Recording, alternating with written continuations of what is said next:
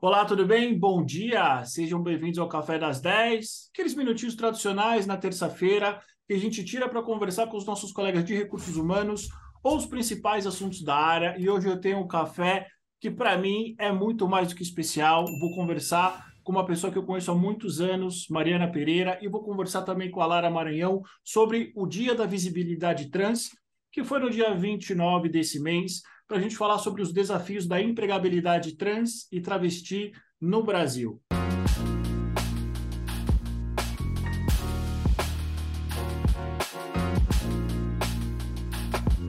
Mari, vou começar com você, que a gente já se conhece aí uns bons anos. Faz mais ou menos, sei lá, uns dois anos que a gente gravou um dos cafés mais importantes para mim, foi o Café 9, onde a gente conversou também sobre a diversidade, né? E aí, passados mais ou menos dois anos, estamos a gente aqui falando de um tema que eu gosto bastante, tema que eu sou muito curioso, sou um entusiasta. Para quem ainda não te conhece, Mari, quem é você, mas antes, já ia esquecendo de me autodescrever. Para você que não está me vendo, está só me ouvindo, meu nome é Eduardo Saig, sou um homem, sou um homem alto, 1,91m, uh, sou branco, estou usando uma camisa xadrez rosa, estou uh, usando um fone de ouvido, um óculos grande e tenho barba.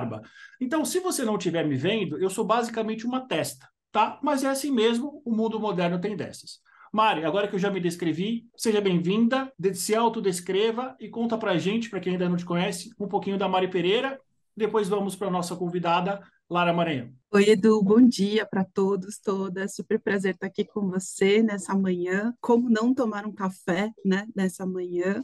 É, como você disse, sou Mari, Mari Pereira, Vou me autodescrever aqui rapidamente. Eu sou uma mulher branca, tenho cabelos longos, loiros, estou com uma blusa preta, é uma blusa da Bicha da Justiça, que hoje é a consultoria na qual eu faço parte, e atrás de mim tem um quadro meio abstrato sobre o Pequeno Príncipe.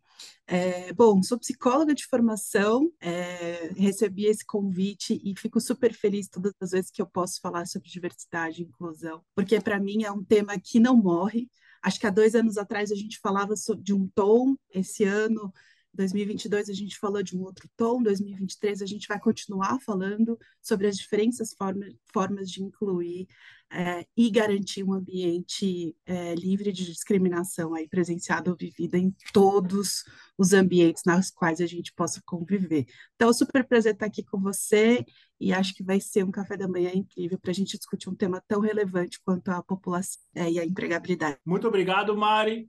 Lara, por favor, para quem não conhece, para quem não te conhece ainda, conta um pouquinho de você. E antes disso, se autodescreva para quem só está ouvindo a gente. Vamos lá, bom dia, é um prazer imenso estar aqui com vocês. Bom dia a todos, a todas e a todos. Né? Me chamo Lara Maranhão, tenho 25 anos, sou mulher trans, estou aqui representando a startup na qual trabalho, que é a Bicha da Justiça. Inclusive, estou aqui com a blusa preta, tá? Da bicha. É, sou alta, tenho 1,77m, cabelos loiros, batom vermelho, estou usando óculos de grau. Estou aqui no meu quarto, né, com fundo de parede branco e rosa. Então, é maravilhoso, né, estar aqui falando sobre um assunto que até então, há pouco tempo atrás, não era tão debatido, que é a comunidade trans, travesti, né? Eu, como mulher trans, eu como estou trabalhando nesse serviço de assessoria jurídica que presta para todo o Brasil, que é a startup Bicha da Justiça, é um prazer imenso estar aqui para tirar todas as dúvidas, sanar dúvidas e poder falar é, sobre esse assunto, né? Que é um grande, até então um grande tabu. Lara, muito obrigado pela tua presença e eu já quero começar fazendo a, a seguinte pergunta. Uh, o que, que representa o dia 29 de janeiro o que, que ele comemora? É o Dia da Visibilidade Trans e Travesti, né? É, essa comemoração se deu pela invisibilidade dessa população, que até então, até hoje, no Brasil, nós somos o país com ranking mundial de assassinato de pessoas trans e travesti, né? Na comunidade LGBTQIA+, como um todo, e a gente destaca é, a comunidade trans e travesti como a marginalizada, né? Que nunca teve oportunidade de emprego, nunca teve oportunidade é, na televisão, como artista, e a gente busca, através dessa data, como forma de inclusão dessa população em todos os âmbitos, assim como as pessoas né, ditas pelas categorias como normais, estão. Ótimo. Uh, Lara, para quem não conhece, para quem não sabe, para quem não tem acesso à informação, o que é uma pessoa transgênero? Então, a pessoa trans é aquela que não se identifica com o gênero que lhe foi atribuído ao nascimento. Então, quando a gente nasce, a gente tem, um, através de uma verificação genital, porque é através de uma genitália, a gente é definido como homem como mulher, né? A gente é colocado dentro de duas caixinhas. Então, a pessoa trans, ela não se identifica com aquele gênero que lhe foi atribuído ao nascimento. Então, muitas pessoas, elas têm até a dúvida entre qual a diferença do, do, da pessoa transexual, do transgênero, da pessoa travesti, né? Que essa palavra travesti, até então, muitas pessoas já acham que não está ligada pelo fato dela não querer fazer a cirurgia de redesignação, que é erroneamente conhecida como mudança de sexo, né? Então, não é isso, tá? É, a questão travesti é mais uma questão de mobilidade social mesmo, da pessoa gritar e dizer, não, eu sou travesti, né? Estou aqui ocupando espaço, todos os lugares, por isso que existe também o dia 29, o dia da visibilidade trans aí, para dizer que nós podemos estar em todos os lugares e podemos exercer qualquer atividade, como qualquer outra pessoa. Lara, ah, existe diferença entre uma pessoa trans e uma pessoa travesti? Então, está mais na questão da nomenclatura, né?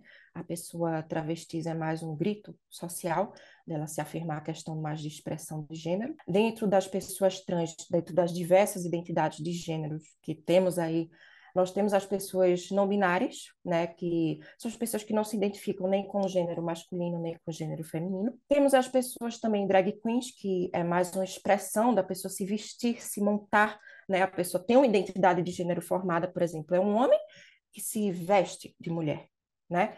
Como aí temos a cantora Pablo Vittar. Então, a questão de drag queen. E a pessoa travestiza é mais um marco social, né? Que está ligado mais nessa questão de visibilidade, de gritar, dar um grito social e dizer não, sou travesti. Lara, e eu complementaria a tua fala, né, trazendo algo que é super importante, que tem a ver com o artigo que a gente usa quando a gente se refere à pessoa travesti, que a gente usa sempre o artigo A, né? E aí se é, é é muito confuso, às vezes as pessoas não conseguem muito entender o porquê é, esse artigo se aplica às pessoas travestis, mas tem muito a ver com o movimento social que você trouxe, e tem muito a ver com é, a gente considerar, e a gente dentro de diversidade considera quase como se fosse um terceiro gênero, e não necessariamente nós temos três, né? Porque a gente tem a nossa heteronormatividade, né? Nós somos bem binários entre o masculino e o feminino, então a gente coloca ali um terceiro é, uma terceira identidade de gênero como transgênera,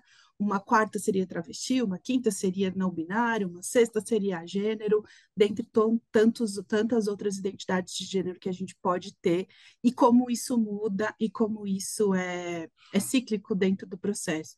Então, acho que cada vez mais as pessoas precisam estudar e precisam estar atentas a esse movimento e a essas mudanças para poder cada vez mais estar com os termos corretos, né? Porque não tem nada pior no mundo do que você se referir a uma pessoa da maneira errada.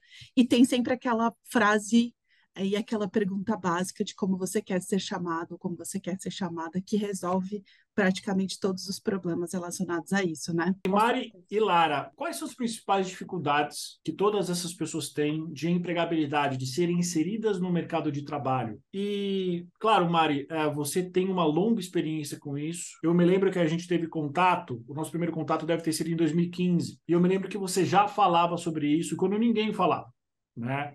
Eu me lembro que tinha você que tratava desse assunto, mais algumas pessoas, mas dentre todas essas pessoas que eu conheci de 2015 para cá, você talvez é que tenha uma experiência corporativa mais completa, começo, meio e fim, o que dá certo e o que não dá certo. E aí eu também quero já fazer uma segunda pergunta, que justamente é o que, que as empresas precisam fazer para que dê certo? Perfeito, Edu é, realmente, assim, eu fui recrutadora por muitos anos na minha vida. A gente se encontrou exatamente no momento em que eu saí do mundo da consultoria e queria viver o um mundo de empresa.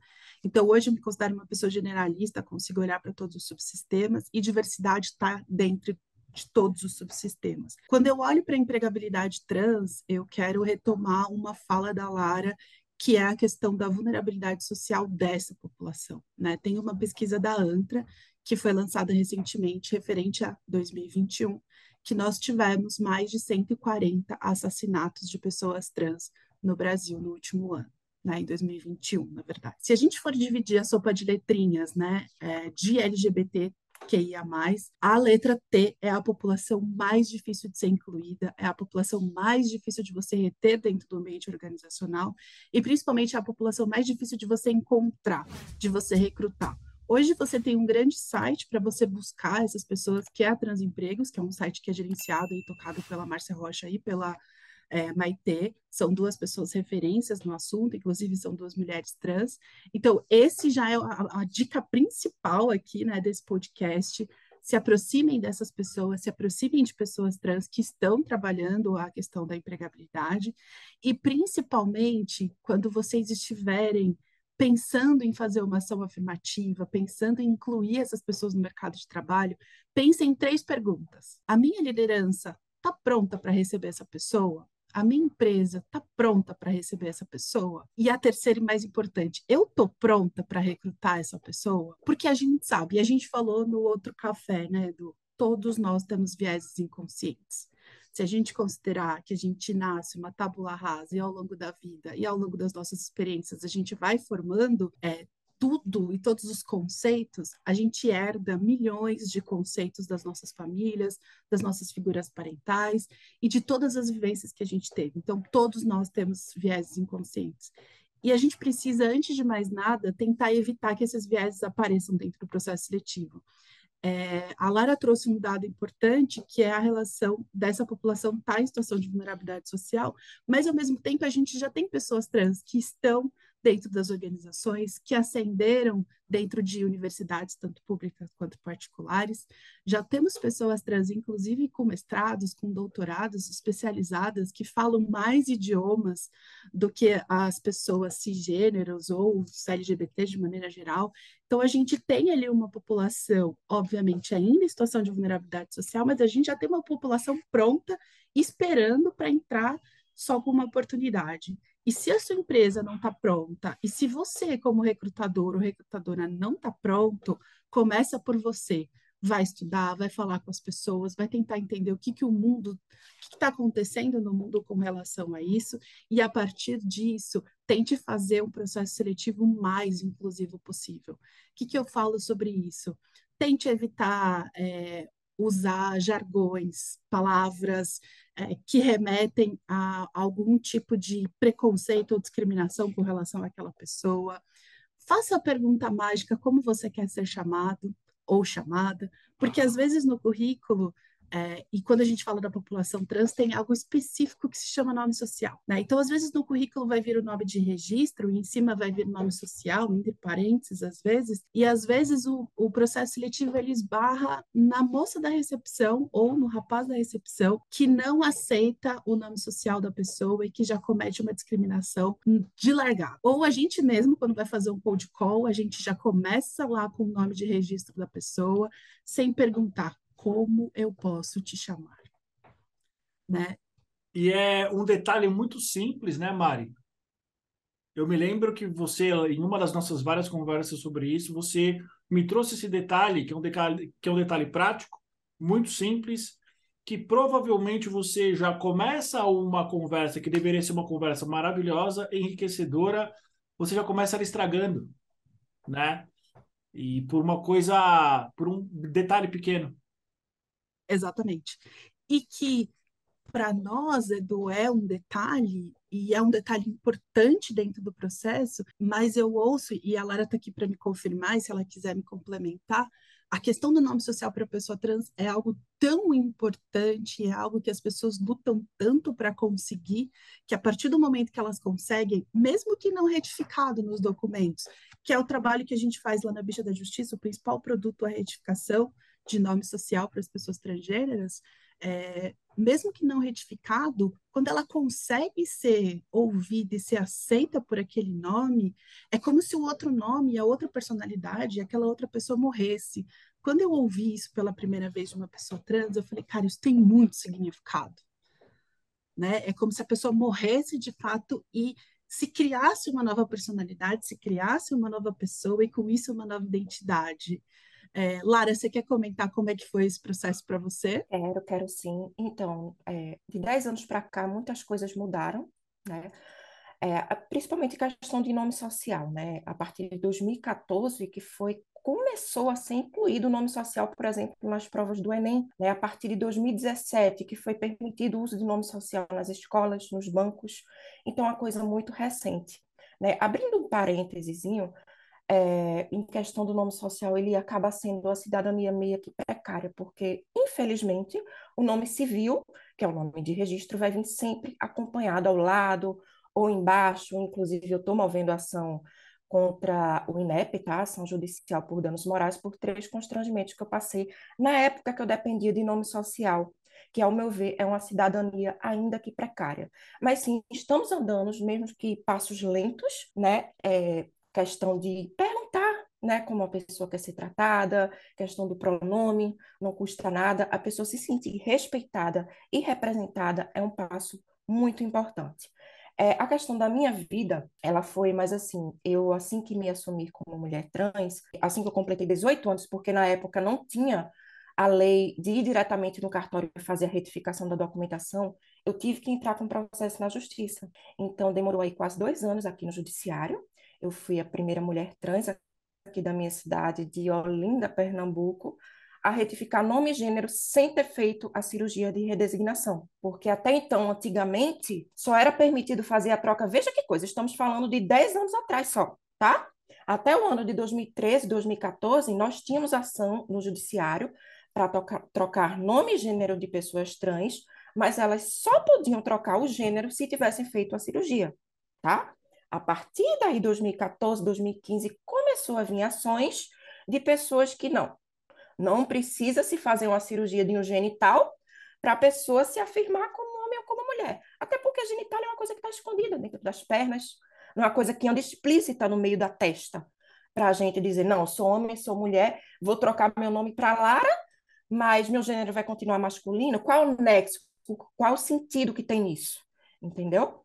Então, as coisas avançaram muito. Eu movi uma ação, fui a primeira aqui da minha cidade a ter o nome e gênero trocado em 2017, sem ter feito a cirurgia de redesignação sexual, tá?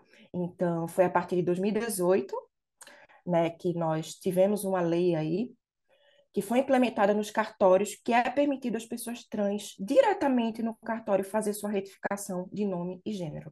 Facilitou? Facilitou, mas ainda assim é muito complicado. Às vezes, os cartórios eles se negam a fazer essa troca por falta de conhecimento, tá, do provimento 73 que nós temos, e também pela questão de exigir laudo. Não precisa de laudo, tá? A gente não precisa patologizar a transexualidade para fazer uma retificação, né? Ela é direito. Então, hoje a Bicha da Justiça, que é a startup no qual eu trabalho, que presta assessoria jurídica aí para todo o Brasil, para a população LGBTQIA+, tirando que é o produto que a gente mais consegue ter visibilidade, que é a retificação e a liberação de cirurgias trans pelo plano de saúde, a questão da retificação a gente precisa, muitas das vezes, do auxílio do advogado. No caso da doutora Bruna, que é a CEO da Bicha da Justiça, que ela é advogada, ela atua aí nesses processos de retificação, fazendo todo esse trâmite inclusive de pessoas que moram no exterior, pessoas trans que não são retificadas e moram no exterior, e sem precisar a necessidade de voltarem para o Brasil, a gente faz esse serviço de retificação, enviando a certidão de nascimento retificada para o seu país de origem, lá onde ela mora. Então, é basicamente isso. É, o nome social ele não é um nome civil, é uma cidadania ainda que infelizmente é precária, porque vai vir sempre acompanhado do nome civil junto, do lado ou embaixo, e isso acaba barrando numa simples entrevista de emprego pelo preconceito, porque a partir dali a pessoa tem ciência de que você é trans. Né? Às vezes, a percepção física não é perceptível, a pessoa não precisa dizer, ah, eu sou uma pessoa trans, mas pelo fato da documentação não estar alterada civilmente, ela tem de usar o nome social. Infelizmente, acontecem essas coisas, né? Deixa eu tirar uma dúvida técnica. Pelo que eu entendi, é o seguinte: no, no RG vai o nome que a pessoa escolher e o nome que ela tinha antes, é isso?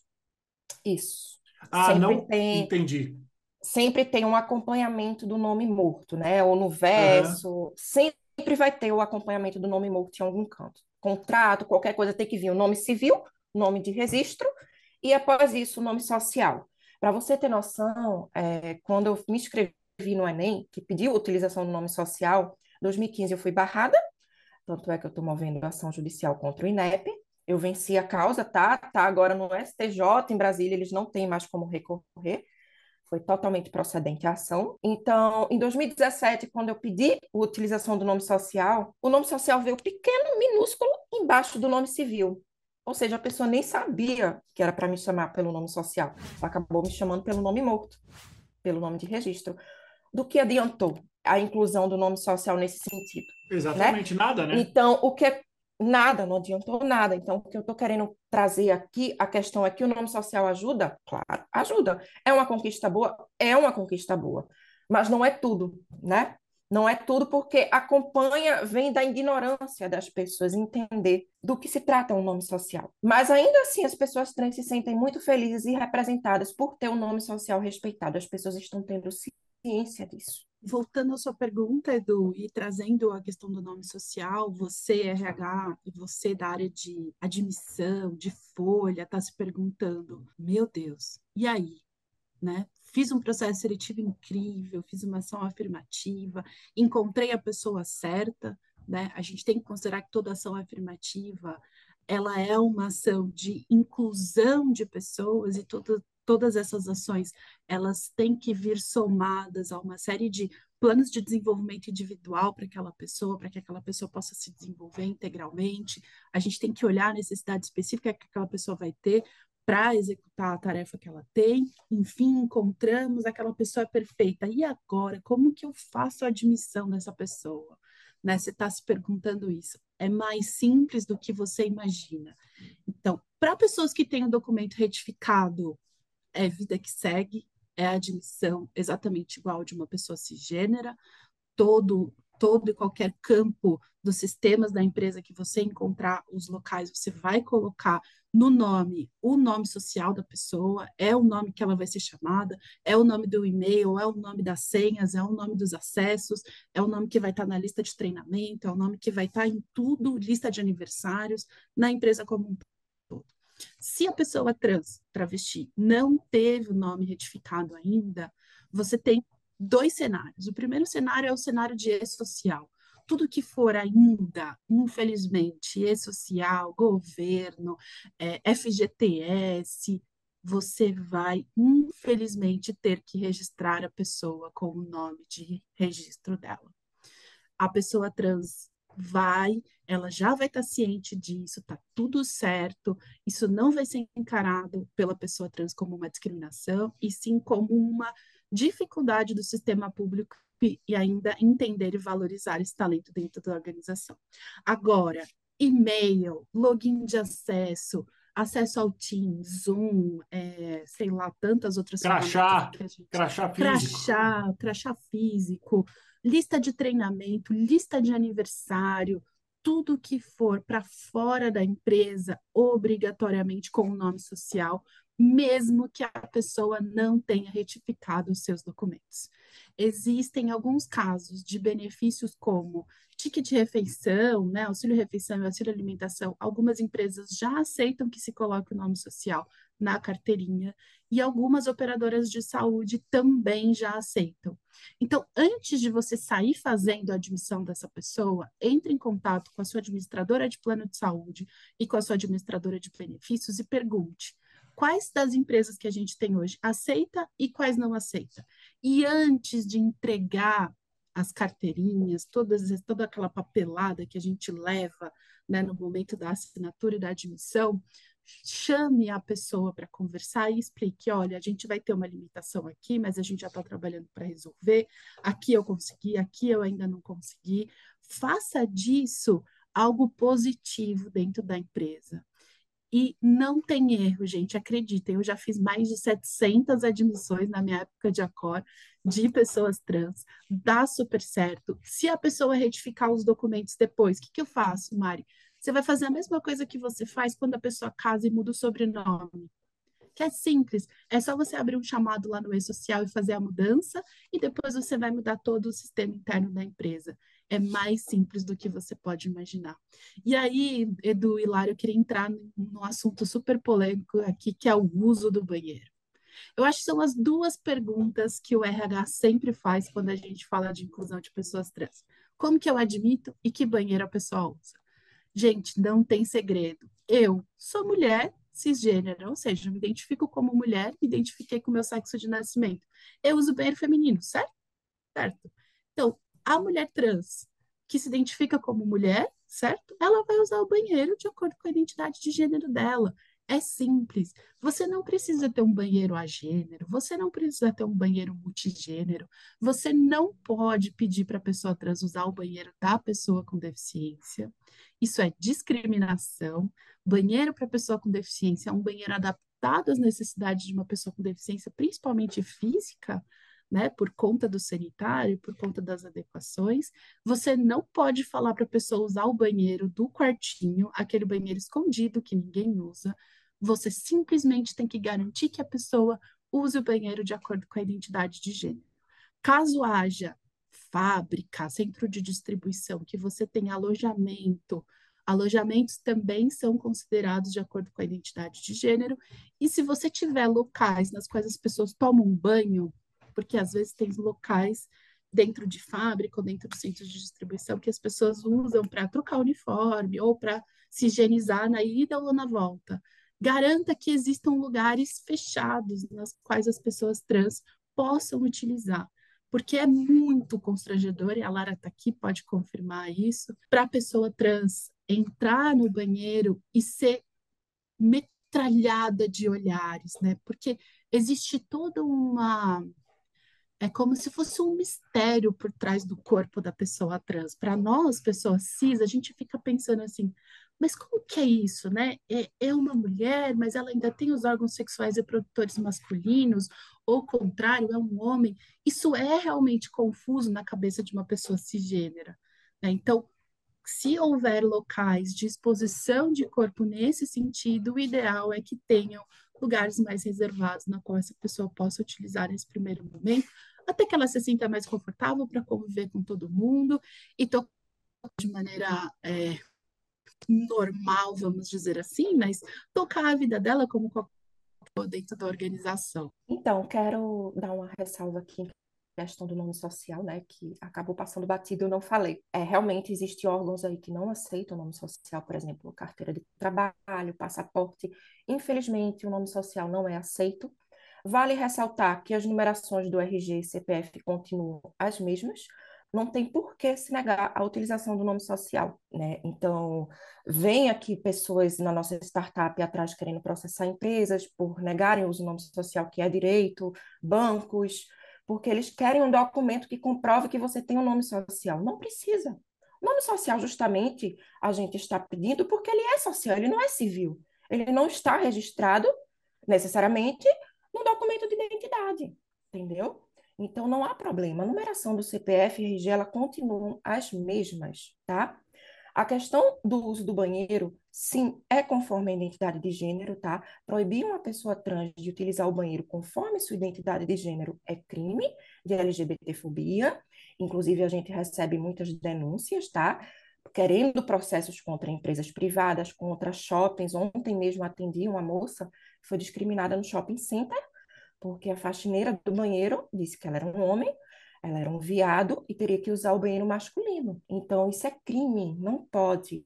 As pessoas estão indo ao banheiro fazer necessidades fisiológicas, se olharem no espelho, lavar as mãos. Então, muitas pessoas associam pessoas trans, e aí entra a, termina, é, a terminologia de travesti, como se utilizasse o banheiro feminino para querer tentar algo contra as mulheres cis. Isso não existe. Não faz o menor sentido. Homens não precisam não faz o menor sentido. Homem não precisa se vestir de mulher para tentar praticar um estupro ou assediar uma mulher. Homem faz isso na cara dura, faz isso na luz do dia, no metrô, no ponto de ônibus. A gente vê casos todos os dias Exatamente. sobre isso.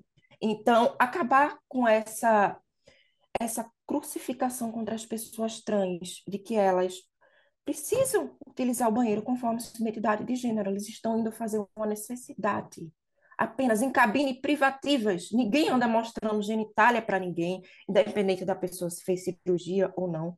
Então, é discriminação, é crime de LGBTfobia. Você não pode proibir uma pessoa trans de usar o banheiro conforme sua identidade de gênero.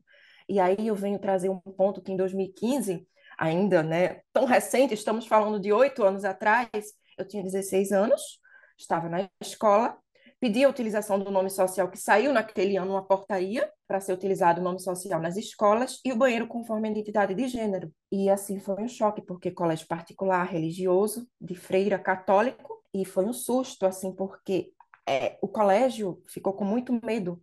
Me respeitaram, fui super bem acolhida, o que não é né, comum, foi uma exceção. Então, quando eu fui utilizar o banheiro feminino, me surpreendi porque eu fui acolhida. Lembrando que isso é uma exceção, isso não acontece com 99% das pessoas trans. E eles queriam que eu utilizasse o banheiro dos professores. A coordenação da escola, a direção, queria que eu utilizasse para evitar problemas com os pais dos alunos, por eu estar usando o banheiro feminino. Eu falei, não vou utilizar o banheiro feminino sim, sou uma mulher trans, e vou usar o banheiro conforme todas as meninas usam. Pasmem, não teve mistério. Fui como todas foram, fazer minhas necessidades, lavar minhas mãos, me olhar no espelho, fui muito bem recebida, não tive problema nenhum, ainda bem, fui até uma revolução, uma inspiração para outras pessoas trans que estão aqui na escola, eu moro ao lado, tá? Só para constar. Então, é isso, não tem mistério. Impedir uma pessoa trans de usar o banheiro conforme sua identidade de gênero, não pode, é errado. Clara, eu sempre respondo para os RHs quando eles me procuram, eu falo assim, gente, não vai entrar um Pablo Vittar, nenhuma Glória Groove no banheiro, porque é, existe tanto mistério por trás, né? As pessoas cis, elas têm tanto, elas visualizam uma coisa que é muito maior do que existe, que uma vez um, um dos diretores perguntou para mim, mas se acontecer, eu falei, se acontecer essa pessoa, se, por exemplo, uma pessoa drag queen, que a gente já explicou que a expressão de gênero, a pessoa está bem errado, porque a expressão de gênero não tem nada a ver de identidade de gênero. Então, assim, gente, não vai entrar uma pessoa montada, vai entrar uma pessoa, como qualquer outra pessoa, simplesmente para se olhar no espelho, lavar a sua mão, fazer a sua necessidade e sair do banheiro. Ponto. Então, assim, esqueçam, e, e na empresa também, não vai chegar uma pessoa toda montada, uma pessoa toda cheia de glitter, né? Porque um do, uma das empresas que me procurou na semana passada falou assim: ai, Mari, mas esse povo vem cheio de glitter. Aí eu olhei para a cara da moça e falei assim: mas o que, que você quer dizer com isso, né? Porque quando você fala que a pessoa chega de cheia de glitter, a pessoa vai chegar feliz. É, como uma pessoa cis pode chegar feliz, né? Pode chegar maquiada, ou pode chegar maquiado também, tá tudo certo. Então, acho que quanto mais a gente falar sobre isso, menos as pessoas vão ter essas ideias malucas a respeito da população trans, né, Lara? Com certeza. É a questão das terminologias que as pessoas ainda confundem, infelizmente.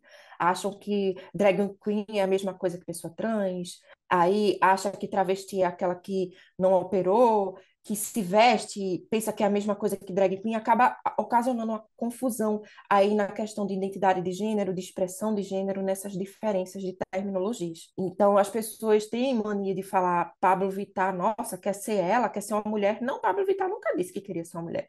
Pablo Vittar é drag queen, é um personagem. Se identifica, ele mesmo já falou que é um homem que se caracteriza na imagem feminina.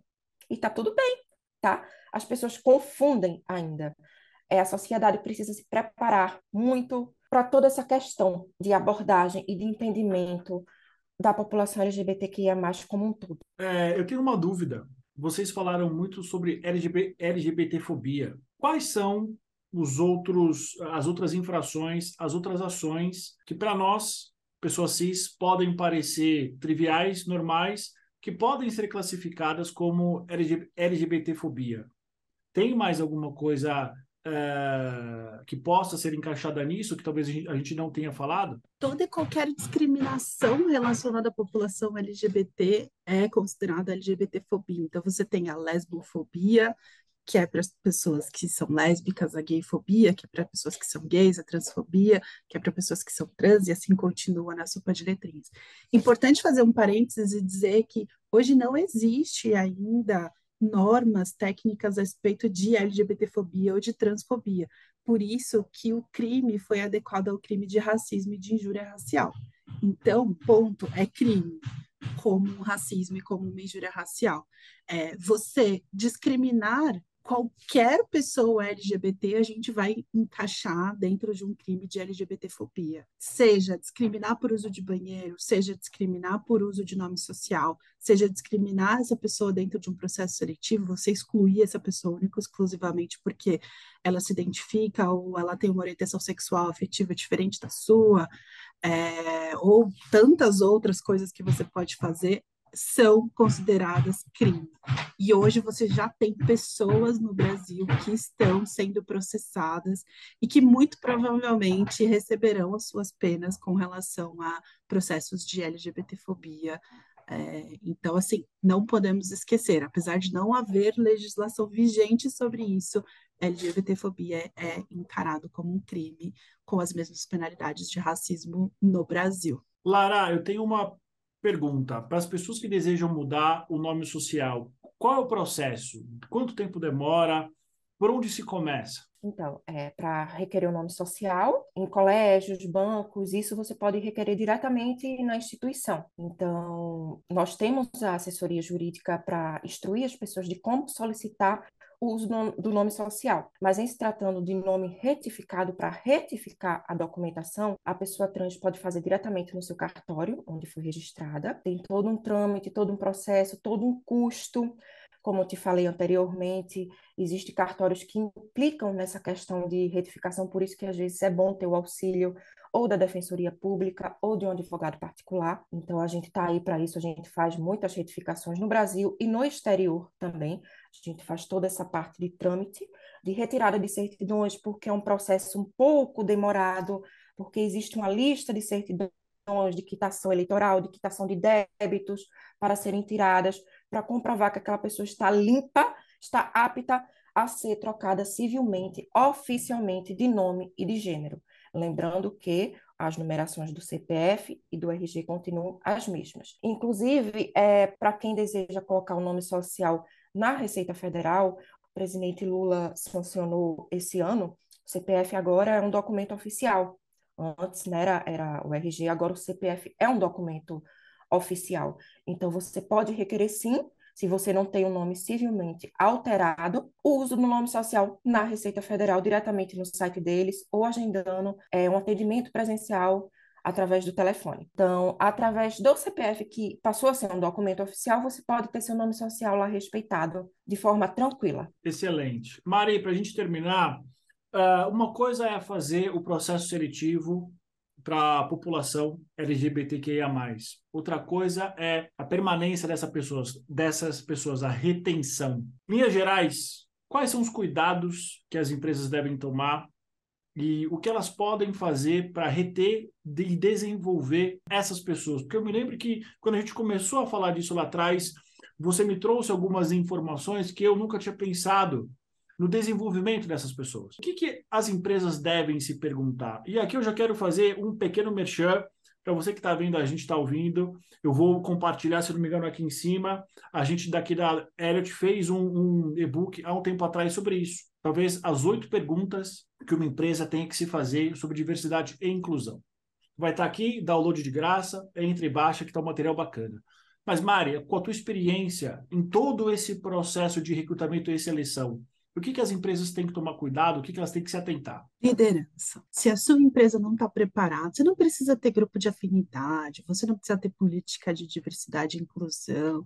Né? Tudo que a gente fala que, que se faz necessário para ter um programa de diversidade e inclusão robusto, com musculatura, você não precisa ter nada disso para incluir as pessoas. O que você precisa ter é a liderança sensibilizada sobre o tema, a liderança letrada sobre o tema, porque às vezes a liderança é, faz LGBTfobia, faz transfobia ou faz racismo porque não entende, porque sempre teve um time de homens cis, heterossexuais, e você coloca lá na área de tecnologia uma mulher, e você não prepara aquelas pessoas para receber aquela mulher.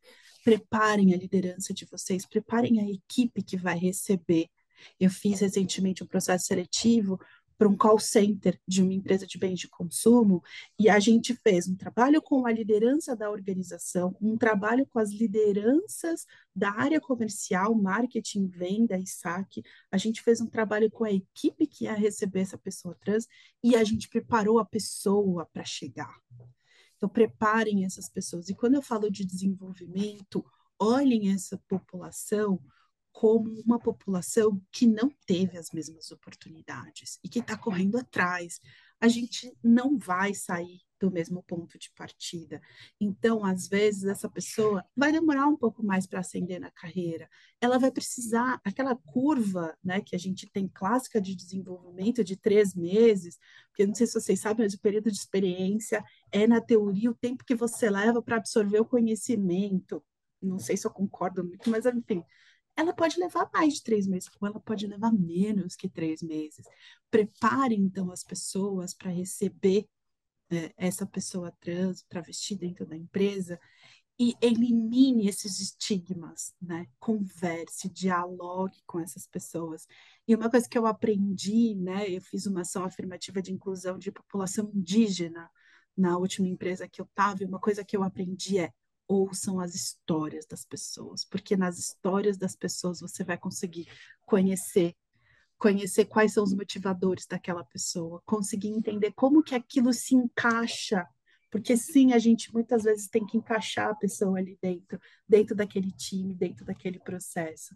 Então, façam com que a inclusão e o desenvolvimento dessa pessoa seja feito de forma personalizada, porque você vai ver Hoje a gente já tem pessoas trans que estão se desenvolvendo, que estão assumindo posições de liderança. Você já tem pessoas trans hoje, líderes de empresas.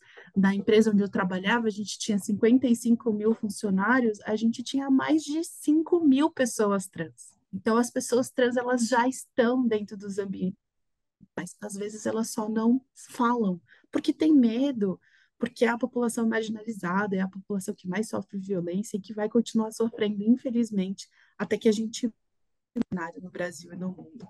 Então, se eu posso deixar um, uma dica, é, ouçam as histórias das pessoas e desenvolvam, né, invistam na carreira dessas pessoas, porque essas pessoas são tão gratas por receber uma oportunidade e por serem incluídas dentro das empresas como qualquer outra pessoa, que elas muito provavelmente têm algo que algumas pessoas hoje em dia não têm, que é a tal da gratidão, e que vai fazer a diferença na performance e no desenvolvimento dela.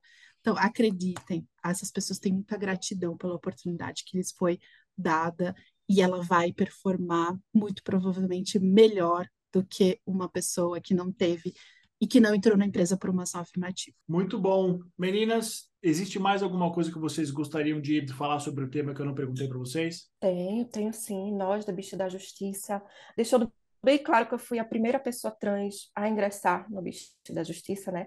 Estamos, somos uma startup que está aí há cinco anos, estamos cada vez ganhando mais visibilidade no mundo digital, queremos alcançar toda a população LGBTQIA, pessoas cis, é, em questão de assessoria jurídica. E nós temos um projeto aí para as pessoas trans que se chama Orgulho do Meu RG, uma parceria do Bicha da Justiça com empresas privadas, que visa retificar de 20 a 30 pessoas todo ano, é, retificação gratuita, tá? Então, as pessoas trans preenchem o formulário de inscrição, nós fazemos uma seleção é, dessas pessoas trans para fazer a retificação gratuitamente se a pessoa ter custo com certidão, com nada disso. Então, é uma ação que a gente faz anualmente, né? Ano passado fizemos duas vezes ao ano, esse ano espero que a gente tenha duas vezes também, que visa atender essas pessoas que não têm condições financeiras em arcar com os custos, ainda que sejam mínimos dos cartórios que eles exigem. Então, esse projeto do orgulho do meu RG é para a gente ter orgulho ser reconhecido como a gente quer, né? E estou muito orgulhosa disso, de fazer parte da equipe do Bicha.